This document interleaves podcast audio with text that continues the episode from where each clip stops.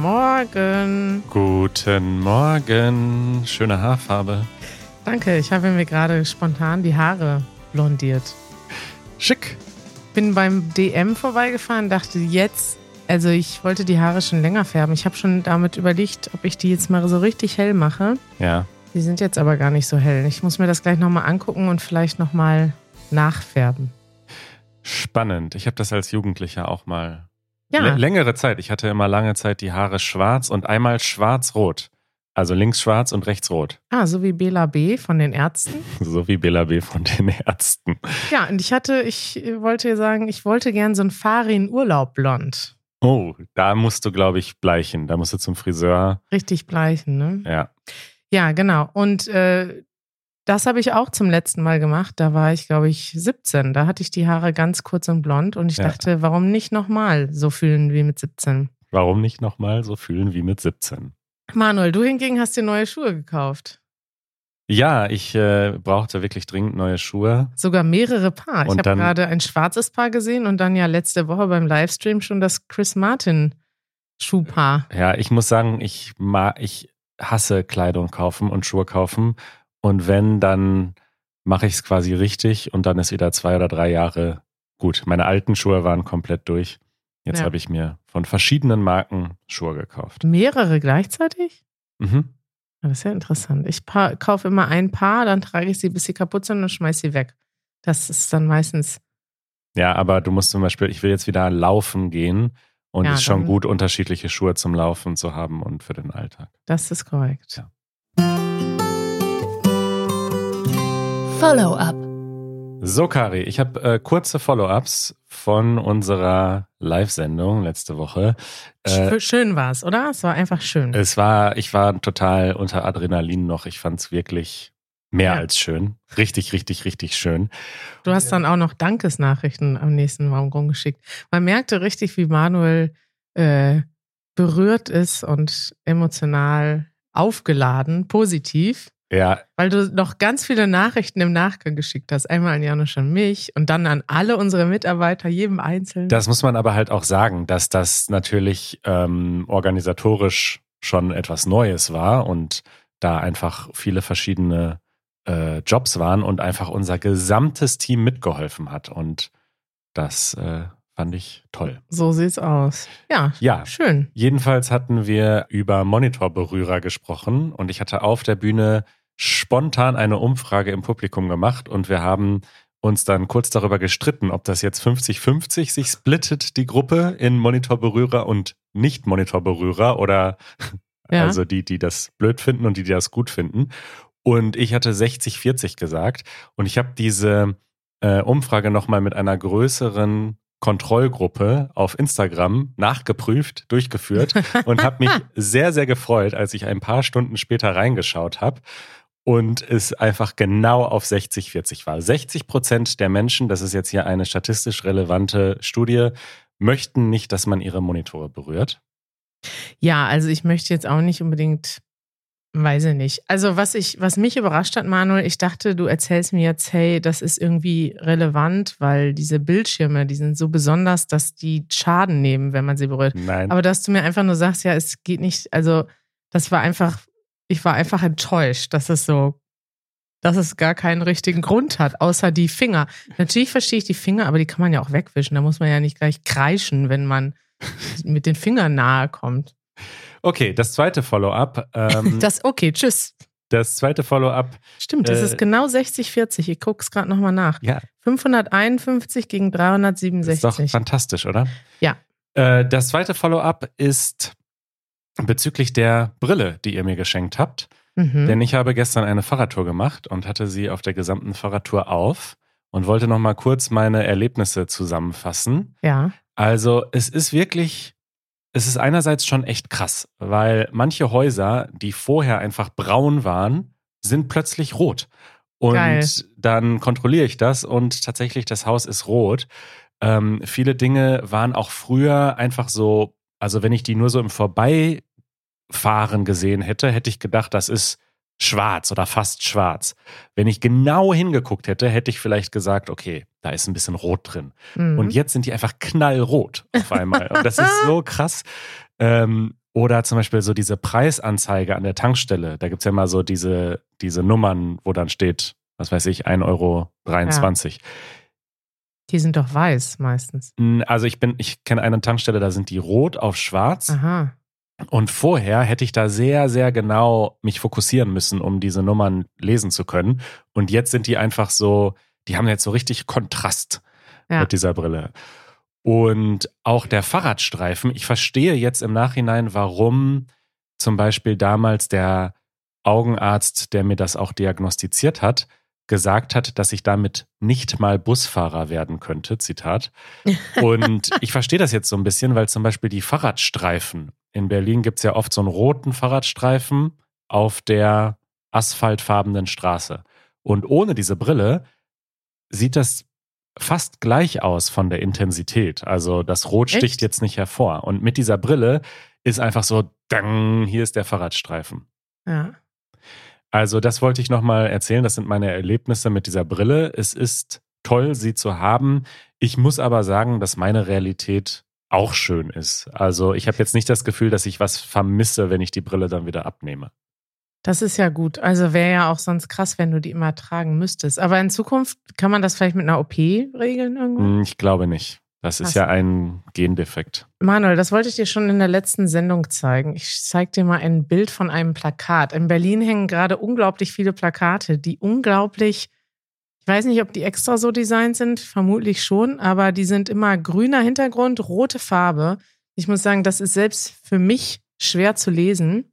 Und das ist einfach so, ähm, in, auf Deutsch würde man umgangssprachlich sagen, davon kriegt man Augenkrebs, weil das einfach so wehtut in den Augen. Wieso macht man denn so ein Plakat? Ja. Und äh, ich, ich kann das auch kaum lesen. Vielleicht haben sie aber deshalb schon meine Aufmerksamkeit geweckt. Es geht, glaube ich, um Berlin klimaneutral. Auf jeden Fall sehe ich gerade die Website, habe ich gerade geöffnet. Die ist auch so. Schau mal hier. Kannst du das jetzt ja. sehen? Also grün im Hintergrund und knallrote Schrift. Äh, Finde ich jetzt auch nicht besonders schön, aber erregt Aufmerksamkeit. Aber kannst du die lesen? Auf der, also sind die dir noch nie aufgefallen? Auf doch, doch, ich, mir sind die aufgefallen. Also ich kann die lesen, aber ja, muss schon genau hingucken. Also ist jetzt kein, kein gutes Design. Ausdruck der Woche. Dann wollte ich auch noch zum gleichen Thema den Ausdruck rot sehen, kurz erklären. Man kann ja sagen, ah. äh, apropos Klimaneutralität, was den Klimawandel betrifft, sehe ich rot. Ja. Das bedeutet, dass man sehr pessimistisch ist oder dass man denkt, dass die Situation schlecht ist. Ja. Und ähm, es gibt viele Redewendungen im Deutschen, die mit Farben zu tun haben. Ich verlinke da mal einen ganz guten Artikel, der kurz und knapp erklärt, warum diese oder wo diese Redenswendungen herkommen. Äh, Rot sehen, rate mal, wo das herkommt. Ähm, weil Rom, äh, Rom, weil Rot eine Alarmfarbe ist. Also man sieht Rot, weiß nicht, Feuer ist rot, alle irgendwie Alarme sind rot, oder? Die, also außer das Blaulicht, aber sonst so Alarmsignale sind rot, oder? Ist das, hat das damit zu tun? hängt wahrscheinlich so ein bisschen auch damit zusammen. Also auf dieser Website steht, dass es vom Stierkampf kommt. Denn ah. dort wird ja mit so einem roten Tuch oder mit einer roten Decke gewedelt und man hat lange geglaubt, dass das die Tiere aggressiv macht. In Wirklichkeit sind die aber noch farbenblinder als ich. Die sehen nämlich gar keine Farben und die reagieren nur auf die Bewegung. Echt? Das rote ja. Tuch ist völlig egal beim Stierkampf? Könnte auch blau sein oder weiß oder. Echt? Ja. Ja, schau mal an. Egal. Das ist ja interessant. Ja, die, ja, also angeblich, ne, so wie man das denkt, äh, sieht der Stier rot im wahrsten Sinne des Wortes und dann dreht er durch. Richtig. Irgendwie auch eine krasse Tierquälerei. Total. So, nach dieser Farbenkunde äh, wollte ich auch nochmal Danke sagen. Wir haben gerade schon Dankessagungen an unser Team gemacht, an unsere Mitglieder, äh, ohne die all das und auch dieses Event letzte Woche gar nicht möglich gewesen wäre. Und nochmal darauf hinweisen, was unsere Mitglieder alles bekommen von uns. Wir sprechen immer viel über das interaktive Transkript und die Vokabelhilfe. Das sind super Sachen zum Lernen. Aber äh, wir machen auch immer eine Aftershow. Ich weiß nicht, ob das alle wissen, aber wenn ihr ein Mitglied seid, dann bekommt ihr eine Aftershow, wenn ihr euren Mitgliederfeed abonniert, also einen Bonus am Ende. Und in der letzten Episode, in der Live-Episode, war der, glaube ich, zum ersten Mal länger als die eigentliche Episode. Ja, das kommt manchmal vor, Manuel, dass wir dann, also finde ich gerade interessant, wenn wir über schwierige Themen reden, dann unterhalten wir uns danach nochmal ja. darüber, wie wir uns unterhalten haben. Und meistens ist das Gespräch dann eigentlich lockerer und ja. geht dann im Endeffekt noch länger. Ähm, ja, wir machen eine Aftershow. Das äh, freut mich auch. Das ist quasi ein Bonus, was ihr als Mitglied, Mitglied, Mitglied bekommt. Und Manuel, ich finde das gut, dass du das nochmal erwähnst, denn tatsächlich im Sommer ähm, leiden unsere Mitgliedszahlen immer unter dem guten Sommerwetter. Also seit März sind unsere Mitgliedszahlen gesunken, oh tatsächlich. Das ähm, hat was natürlich mit dem Sommer zu tun. Es gibt trotzdem viele von euch, die Mitglied werden. Und wenn ihr denkt, boah, Easy German hat ja schon genug Mitglieder, die brauchen das nicht, dann stimmt das nicht. Wir brauchen euch tatsächlich, denn ähm, wir haben zwar auch ab und an Werbung, wie ihr hier hört, aber das, den Großteil unserer Einnahmen ähm, bekommen wir tatsächlich über Mitgliedschaften und da sind wir auch ganz stolz drauf, denn es seid ja eigentlich dann ihr, die uns den Job ermöglichen und die euch selbst dann eigentlich den Content ermöglichen. Also ihr könntet sozusagen, ihr könnt sozusagen von euch behaupten, dass ihr die Produzenten, wie nennt man das? Der, der ja. Chef vom Produktionsstudio. Ja, ja, das sind die Executive Producers. Genau, ihr seid sozusagen alle unsere ähm, Co-Executive Producers von unseren Videos und von unserem Podcast. Und ich hoffe, dass das auch immer so bleibt, dass quasi ihr eigentlich der Hauptgrund seid, warum wir das machen, aber auch der Hauptgrund, warum wir das machen können. Auf easygerman.org slash membership, da könnt ihr alle Infos finden, die verschiedenen Mitgliedschaftslevels, die wir haben und so weiter und könnt euch dann dort auch anmelden.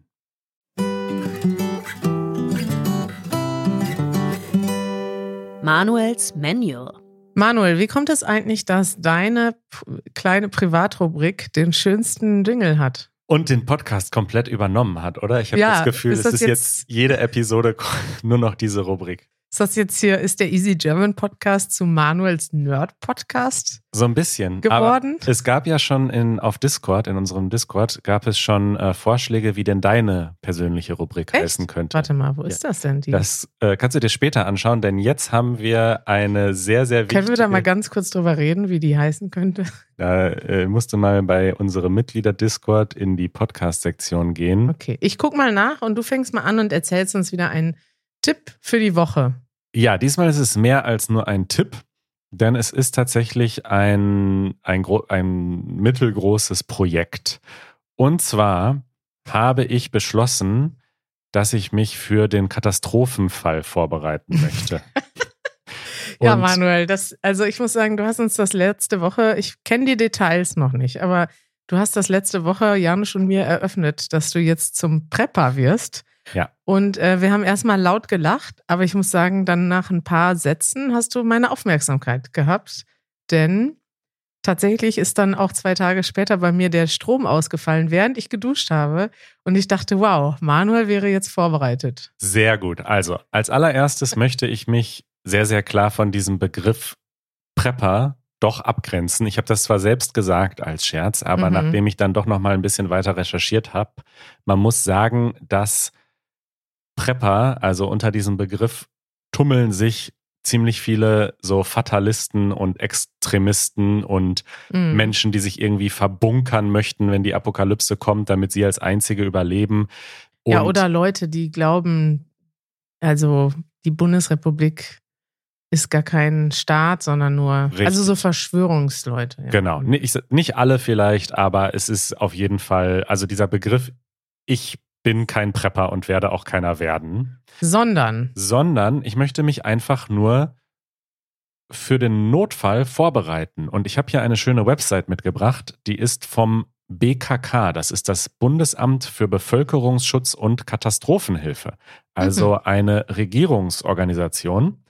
Und alles, was ich mache, ist offiziell äh, empfohlen. Und sie sagen sogar, ähm, dass sie hoffen, dass das jeder macht, weil das für die Gesellschaft gut wäre. Also es gibt da zum Beispiel erstmal diese Abgrenzung zwischen Hamstern und einem Notvorrat anlegen. Kannst du vielleicht kurz diesen Begriff Hamstern erklären? Wobei wir haben das schon mal gemacht, als es diese Hamsterkäufe gab zu ist schon Corona. Zwei Jahre her, ne? Ja. Also Hamster, das ist ja ein Tier. Und dieses Tier ist dafür bekannt, dass es, glaube ich, Essen in den Backen hat, oder? So dicke Backen. Ja. Und da gibt es einen Begriff, also das Verb dazu, hamstern, benutzt man, wenn man mehr kauft, als man braucht. Zum Beispiel aus Panik. Zum Beispiel am Anfang der Corona-Pandemie haben Deutsche Klopapier gehamstert. Ja, genau. Und das Hamstern ist halt einfach, wenn gerade eine Situation sich anbahnt, dann fangen alle auf einmal an, total egoistisch zu hamstern, damit die anderen nichts kriegen. Ja. Aber einen Notvorrat anlegen bedeutet, dass man in weiser Voraussicht das vorher schon anlegt, wenn es keine Engpässe gibt. Und im Ernstfall kann man die dann gemeinschaftlich überbrücken. So steht es hier. Ein Notvorrat ist daher sogar gut für die Gemeinschaft. Also würdest du denn mit uns deine Ravioli-Dosen teilen, wenn äh, der Notfall ausbricht? Das ist jetzt ein gut, eine gute Frage, denn ich möchte erklären, worauf ich mich nicht vorbereite und worauf ich mich vorbereite und für wen. Ja. Also, worauf ich mich nicht vorbereite, möchte ich auch ganz klar sagen. Ich bereite mich nicht auf Zombies vor, Aha. nicht auf die Apokalypse, nicht auf langfristige Katastrophen, wie zum Beispiel Krieg oder Bürgerkrieg oder auf einen Fall, wo ich flüchten muss. Also das sind alles wirklich große Projekte, ähm, die ich nicht angehe, sondern worauf ich mich vorbereite, und das ist auch genau das, was das BKK empfiehlt, ist ein kurzfristiger bis zu zehn Tage Ausfall von Strom, Wasser, Gas und oder der Lebensmittelversorgung. Wobei man sagen muss, du hast gerade den Strom schon angesprochen, wenn der Strom ausfällt, ist alles andere auch weg, relativ schnell. Und zwar gibt es ja ein Zitat vom BKK wieder ähm, über, ich verlinke da mal so einen ähm, Artikel, Blackout, wie sicher ist die deutsche Stromversorgung vom Deutschlandfunk und Dort steht, ohne Strom gibt es kein Licht, keine Toiletten, keine Heizung, kein Telefon, keine Züge und Straßenbahnen, keine Supermarktkassen, keine Aufzüge.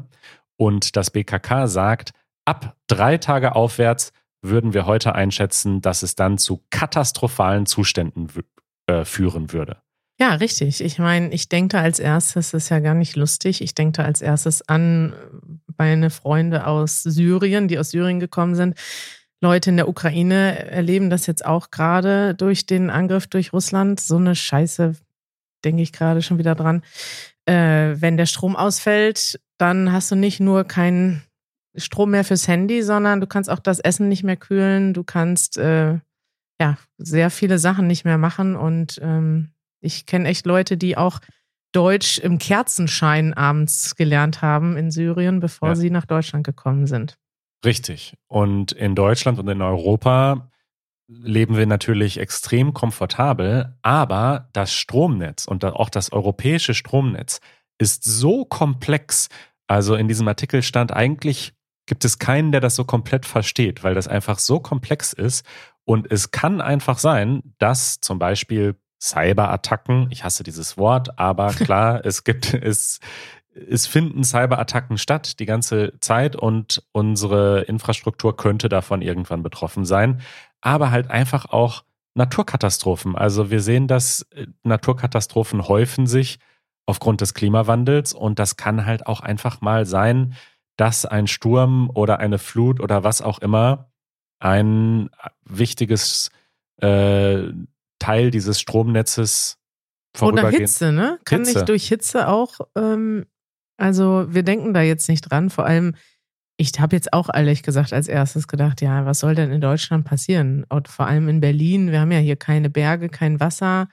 Äh, das ist ja eigentlich, ja, hier ist noch nie irgendwas passiert. Aber tatsächlich gibt es ja mittlerweile auch in Deutschland ähm, Fluten, Tornados gab es Ja, sogar irgendwie ja. in den letzten Wochen häufiger in Deutschland, in Holland, also an Orten, wo, wo es das noch nie gab irgendwie.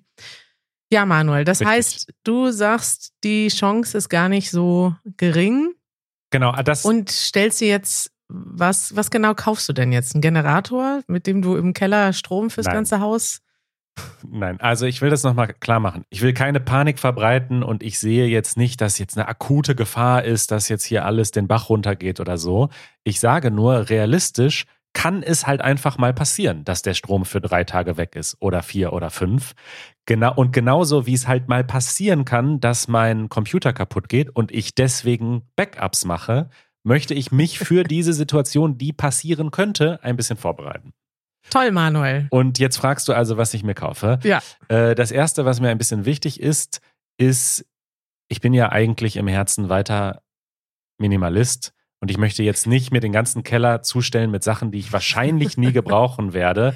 Und ich möchte auch halbwegs nachhaltig oder möglichst sehr nachhaltig leben und jetzt nicht irgendwelche Lebensmittel kaufen, die dann verfallen. Ja, richtig. Das ist nämlich etwas, was ich denke. Also meine Eltern, die haben zum Beispiel auch ich glaube, die haben auch diese Website gesehen. Die haben letztens auch angefangen, so Dosen zu kaufen, die dann im Keller stehen. Und dann denke ich, okay, habe ich am Anfang der Corona-Zeit auch gemacht. Und dann muss man aber auch voll das System haben, um die Ablaufdaten, also zu verwalten und zu gucken, okay, das ist jetzt noch drei Monate gültig äh, oder haltbar, das muss ich jetzt auch essen und dann, ich will das Essen dann auch nicht wegschmeißen. Und ich habe im Endeffekt wieder damit aufgehört. Ich glaube, ich habe immer genug Essen, um ein paar Tage durchzuhalten zu Hause. Da sind ja immer irgendwie noch Nudeln und Tomatensoße sind im Zweifelsfall immer da. Aber äh, ja, und weißt du, was mir gerade noch mehr eingefallen ist? Also, okay, bleiben wir erstmal beim Thema Essen. Was ja. holst du dir dann jetzt zu essen oder zu trinken? Genau, also du hast es schon gesagt, man muss da ein bisschen ein System sich ausdenken und dann, da bist du ja gut drin. Richtig, einen lebenden Vorrat anlegen. Das heißt, man kauft es nicht und lässt das dann vier Jahre da stehen, sondern man tauscht die Sachen immer so alle paar Monate aus und benutzt sie dann auch. Das heißt, du musst ja dann viel häufiger jetzt Dosenessen essen. Ich weiß jetzt nicht, wie lange sich Dosen halten, aber ich glaube nicht, dass das jetzt äh, die halten sich ja sehr lange. Also ich denke, dass ich die dann vielleicht in zwei Jahren austauschen muss, die meisten. Also, um deine Frage zu beantworten. Das Wichtigste, das Aller, Allerwichtigste ist einfach Wasser. Also das BKK empfiehlt zwei Liter Wasser pro Person pro Tag. Also in einem Zwei-Jahres-Haushalt würde ich das jetzt so machen und werde ich das so machen, dass ich einfach vier von diesen großen Sixpacks, also äh, Wasser, die man so im Supermarkt bekommt, mhm. äh, das sind schon 36 Liter die würde ich einfach quasi unterm Bett lassen und dann äh, auch regelmäßig austauschen, also dann alle paar Monate. Und, und wofür braucht man das Wasser dann? Weil du brauchst dann ja auch. Damit du nicht stirbst. Danke. Ja, das ist richtig. Aber braucht man das Wasser nur zum Trinken oder braucht man nicht auch Wasser dann ähm, für die Toilette zum Beispiel? Ja, Kann das es sein, dass die dann auch nicht mehr Zu den Luxusgütern kommen wir gleich, aber du hast recht. Wie ist zur Toilette gehen Luxusgut? Ich will ja auch nicht, dass ich würde sagen, wichtiger ist erstmal, dass du nicht stirbst und dass du was ja, trinken okay. kannst. So. Und deswegen diese 36 Liter. Und zusätzlich werde ich mir aber nochmal drei Wasserkanister, 30 Liter Wasserkanister kaufen mhm. und die mit Wasser befüllen, einfach aus dem Hahn und in den Keller stellen. Und dann habe ich definitiv mehr Wasser, als ich trinken muss und kann dann damit auch kochen im schlimmsten Fall oder mich waschen und solche Dinge machen. Oder wenn ihr dann vor der Tür steht, weil ihr euch nicht vorbereitet habt, habe ich ein bisschen Reserve.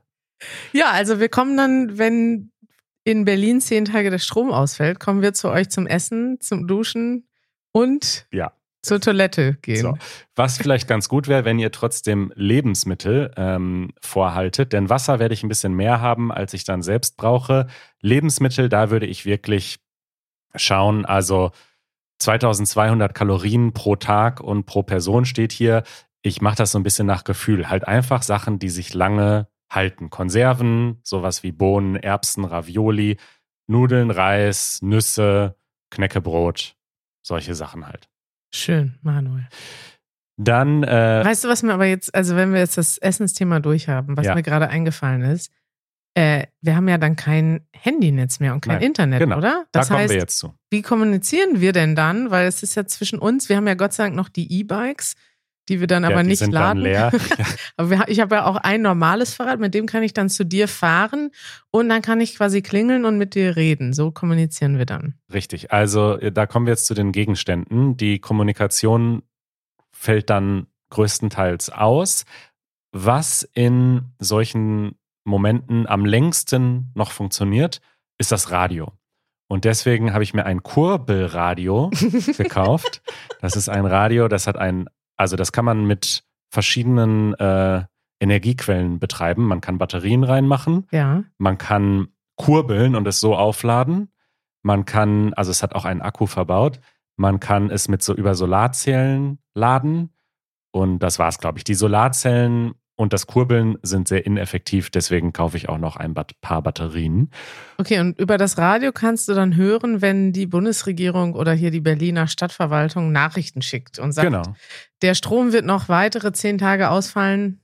genau. Oder, Stellt euch darauf ein. genau. Oder wenn sie zum Beispiel sagen, okay, es wäre jetzt doch an der Zeit, die Stadt zu verlassen oder Jodtabletten zu nehmen oder was auch immer. Also ich glaube, es ist wichtig, dass man hört, was passiert oder erfährt, was passiert und ohne Internet ist das dann eben die einzige Möglichkeit. Ja, dann musst du aber auch die ganze Nachbarschaft informieren, Genau. denn die haben ja nicht ein Kurbelradio gekauft. Wirst du dann sozusagen der Funk der Straße? Du wirst dann das Kurbelradio aus dem Fenster halten, damit alle mithören Die können. kommen alle ins Wohnzimmer und dann setzen wir uns um das Radio rum, so wie man das früher auch gemacht hat. Ich meine, das wäre für deine Nachbarn schon nützlich zu wissen, dass du vorbereitet bist, dass sie sich dann auch da Das melden. wäre auch einfach nützlich, wenn das einfach alle machen würden. Okay, ja, noch kurz die anderen Gegenstände, die ich kaufe. Also, das ist jetzt so da, wo ich halt denke, so, boah, jetzt kaufe ich halt echt irgendwelche Gegenstände, die ich im Idealfall nie brauche. Sträubt sich so ein bisschen der Minimalist in mir. Aber unterm Strich sind es jetzt circa 200 Euro, die ich ausgebe. Und hoffentlich brauche ich sie nie, aber es ist ein gutes Backup. Äh, das andere ist noch eine Stirnlampe. Also einiges wird ja im Keller gelagert sein. mhm. Und damit ich dann da was sehe, und ich werde die auch so nutzen, wenn ich in den Keller gehe, da gibt es nämlich sehr wenig Licht. Dann äh, Wasserkanister habe ich schon erwähnt, dass ich einfach noch mehr Wasser lagern kann als diese Trinkflaschen. Dann, das ist jetzt eigentlich nicht für diesen Notfall, aber generell eine vielleicht ganz gute Anschaffung, ist so ein Löschspray. Ich hatte schon ein paar Mal so kleinere Brände in der Küche, dass Was? irgendwas, irgendwas schiefgegangen ist äh, beim Kochen und plötzlich das Backpapier zum Beispiel angefangen hat zu brennen oder Mhm. so. Und das waren alles so kleine, harmlose Sachen, dass dann das von alleine ausgegangen ist. Aber man wird dann doch leicht panisch. Und so ein Lösch Löschspray, das ist ungefähr wie eine, ein Haarspray von der Größe. Also es ist Mhm. jetzt kein großer Feuerlöscher. Und das habe ich jetzt mir mal angeschafft ähm, für die Küche. Mhm. Dann ein Erste-Hilfe-Koffer, auch einfach gut im Haushalt zu haben. Also Oh ja. nicht nur ein paar Pflaster, sondern auch Verbandmaterial. Guck mal, ich glaube, Justina und Aga, die gerade reingekommen sind, ähm, äh, Machen sich Notizen. die googeln schon wie ich Wasserkanister. Ja, es ist Nein, ich google, was Löschspray ist. Ah, Ja, Löschspray. Justina möchte wissen, was Löschspray ist. Das ist wie ein Feuerlöscher, aber ganz klein in so einer Dose nur. Was ist eine Feuerlöscher? Ein Feuerlöscher ist dieses große rote Ding, mit dem du Feuer löscht. Ah. Ja. Ja. Dann ähm, passend zum Thema Feuer noch ähm, ein Gaskocher. Das ist das, wo ich am meisten gezweifelt habe, weil ich den wahrscheinlich nie benutzen werde, denn ich gehe nicht campen. Ja. Aber so ein Gaskocher kostet echt nicht viel Geld. Das ist ein bisschen Metall und eine Gaskartusche. Und wenn dieser Fall eintritt, kann ich Kaffee trinken. Und meine Ravioli warm essen. Ich habe übrigens gesehen, dass die Leute in Deutschland tatsächlich Panikkäufe gerade machen und zwar für den kalten Winter und sich irgendwelche elektrischen Heizöfen kaufen. Ja, das ist richtig scheiße. Die sind nämlich gar nicht nachhaltig. Und wenn das alle machen, dann fällt der Strom wirklich aus. Ja, genau. Das habe ich dann auch gelesen, dass das eigentlich Quatsch ist. Also da stand, ich habe aber ehrlich gesagt nur so den ersten Anfang des Textes gelesen, dass in sämtlichen Baumärkten in Deutschland so Heizstrahler Ja. und elektrische Heizer, Heizlüfter, gibt's ja auch sowas, äh, ausverkauft sind. Ja. Und das Problem ist, dass man damit aber keine Wohnung beheizen kann und es unglaublich viel Strom verbraucht. Richtig. Und wenn das alle machen, dann ja, ist es eine Katastrophe für die Gesellschaft. Also macht das bitte nicht. Vielleicht können wir da nächstes Mal drüber sprechen, Manuel, wie wir uns auf den kalten Winter vorbereiten. Nämlich nicht damit, dass man den äh, Backofen die ganze Zeit Nein. auflässt. Kauft euch dicke Decken und Pullis. Ich setze auf Wärmflaschen. So, der letzte ähm, Punkt jetzt hier noch auf meiner Gegenständeliste. Und darüber hast du äh, nämlich auch dann gelacht, als ich das schon erw erwähnt habe, ist eine Campingtoilette. ja. Denn wenn das Wasser nicht mehr funktioniert, du hast es ja vorhin auch angesprochen, man muss ja irgendwo auf Toilette gehen. Und es ist einfach gut, wenn man dann nicht so krass improvisieren muss. Aber also, weißt du das technisch, wie das funktioniert? Kann man nicht. Nein, das ist einfach nur ein Sitz, wo du eine Plastiktüte drunter Nein, ich meine jetzt die normale Toilette. Wenn man da Wasser nachkippt, kann man doch auch da drauf gehen. So viel Wasser legst du nicht auf Vorrat, dass du das dann in die Toilette kippst. Das nutzt du dann zum Essen machen und zum Trinken und vielleicht mal, um dich so ein bisschen zu waschen, aber du wirst nicht Hm. das wertvolle Wasser, während deine Nachbarn, die sich nicht vorbereitet haben, verdursten in die Toilette kippen in so einem Notfall. Scheiße, Manuel, jetzt machst du mir Angst. Ich brauche also große Wasserkanister. Ich hoffe, ich habe euch keine Angst gemacht damit. Im Gegenteil, Doch. ich hoffe, dass das, äh, also, Danke. Ich fühle mich einfach, wir haben schon so oft darüber geredet, dass ich einfach gerne vorbereitet bin. Natürlich, immer. Und ähm, ich fühle mich einfach gut damit, so ein bisschen vorbereitet zu sein. Ja, ich bin auch schon am Googeln hier. Ich schaue jetzt gerade verschiedene Wasserkanisterformen an, die überhaupt existieren. Ich wusste gar nicht, was es so alles gibt. Aber ich muss sagen, ich war natürlich auch schon in Situationen in meinem Leben, wo es kein fließendes Wasser gab, Ja. wo es keinen Strom gab. Also ganz komisch kommt mir das jetzt nicht vor. Aber natürlich kommt es einem komisch vor, weil man denkt, in Berlin kann ja eigentlich nichts passieren. Ja, Ja, Kari, das äh, war meine kleine, mein kleines Update. Ja, danke, dass du uns äh, auf dem Laufenden hältst, was in deinem Leben so passiert.